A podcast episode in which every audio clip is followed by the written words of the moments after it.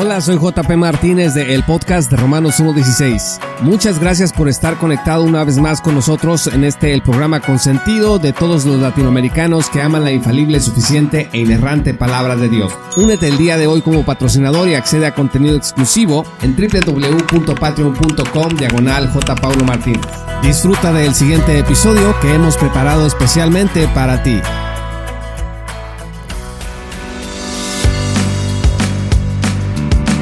La doctrina del puritano William Perkins se construyó sobre la innovación de Teodoro Besa de la expiación limitada y también sobre la doctrina de Juan Calvino de la fe temporal.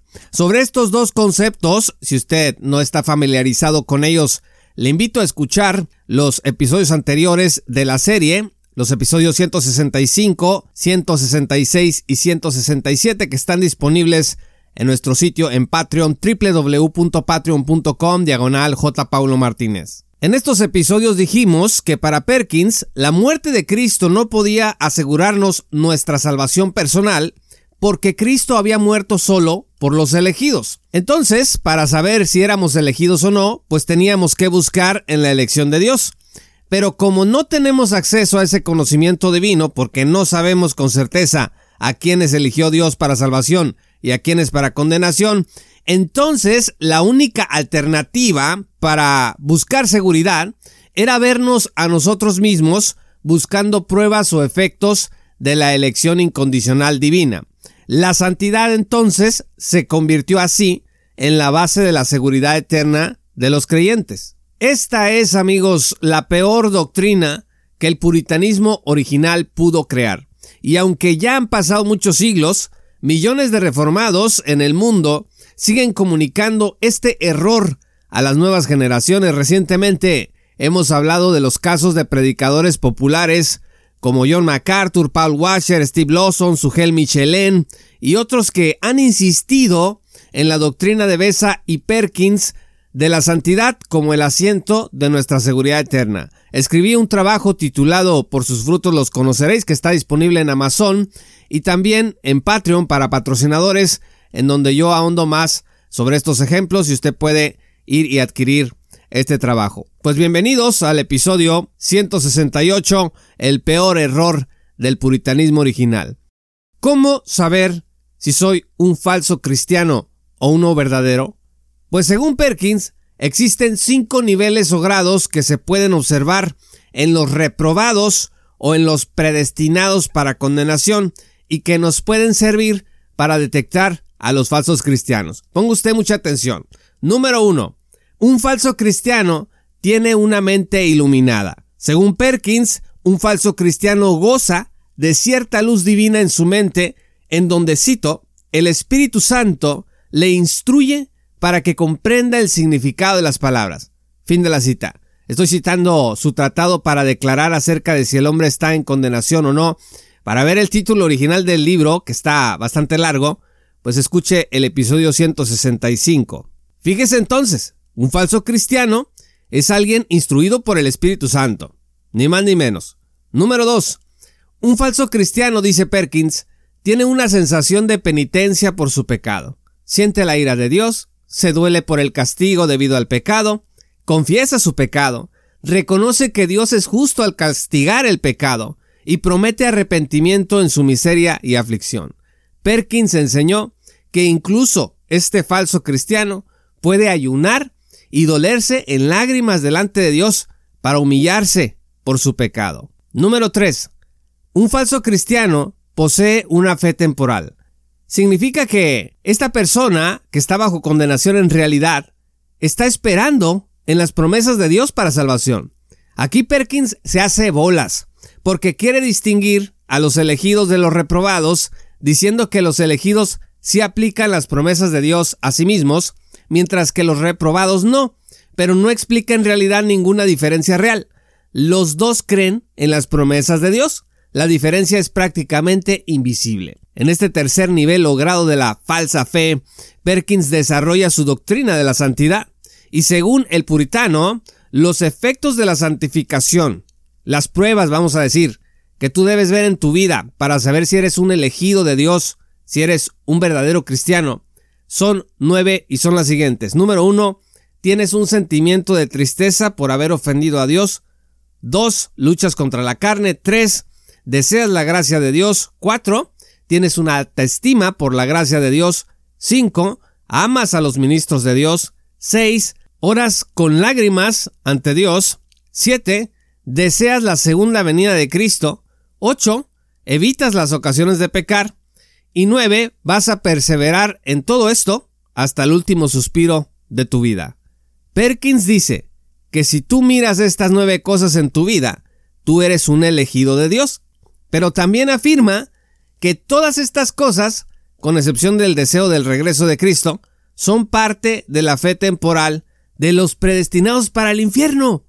Imagínese, el cuarto nivel que Perkins dice que tiene el llamado ineficaz que le dice, el llamado ineficaz de parte de Dios porque, según Perkins, Dios llama a los reprobados pero ineficazmente, pues es que un falso cristiano ha probado los dones celestiales. Es decir, esta persona cree en su corazón haber sido justificado, santificado y además posee la esperanza del mundo futuro. Perkins dice que sin embargo, una cosa es probar y otra es ser alimentado, pero esta diferencia también es prácticamente invisible, solamente él la pudo imaginar. Y el quinto y último nivel de un falso cristiano es que puede ser identificado como un verdadero cristiano.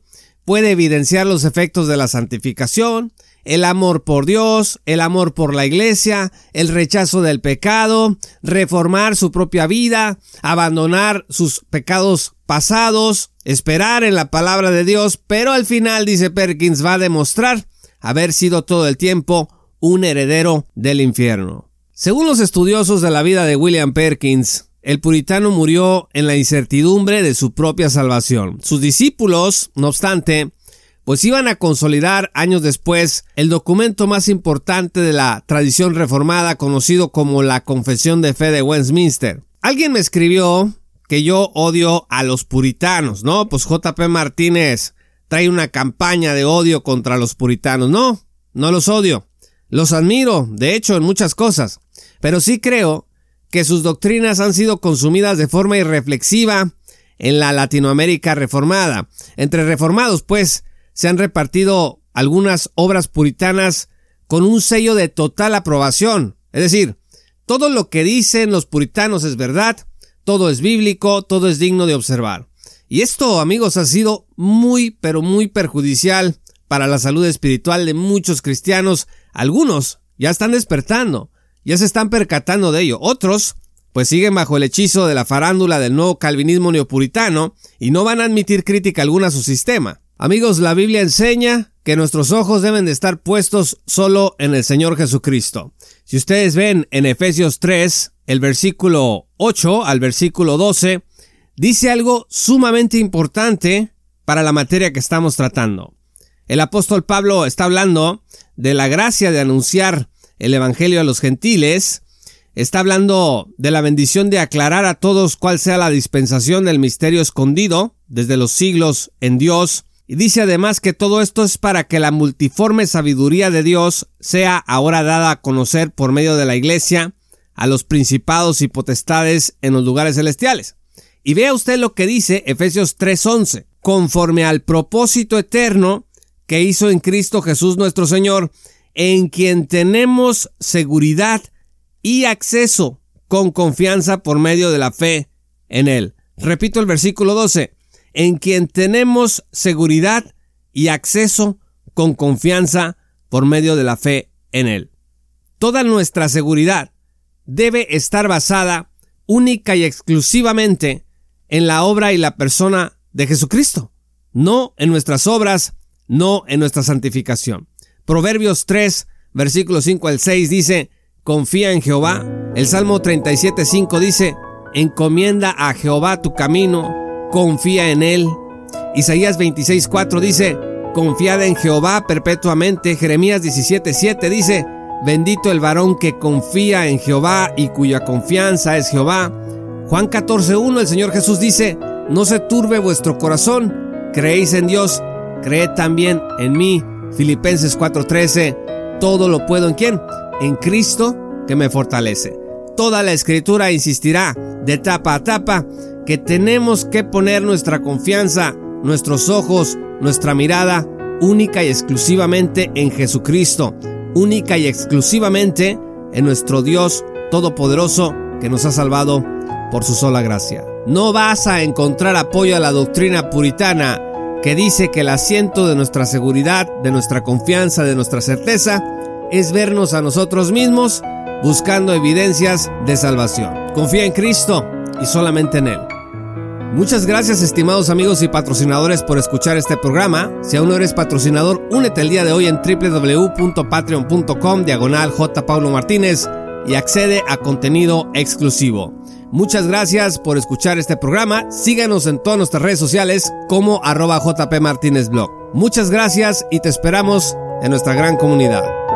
Esto fue Romanos 1.16 con Juan Paulo Martínez Menchaca.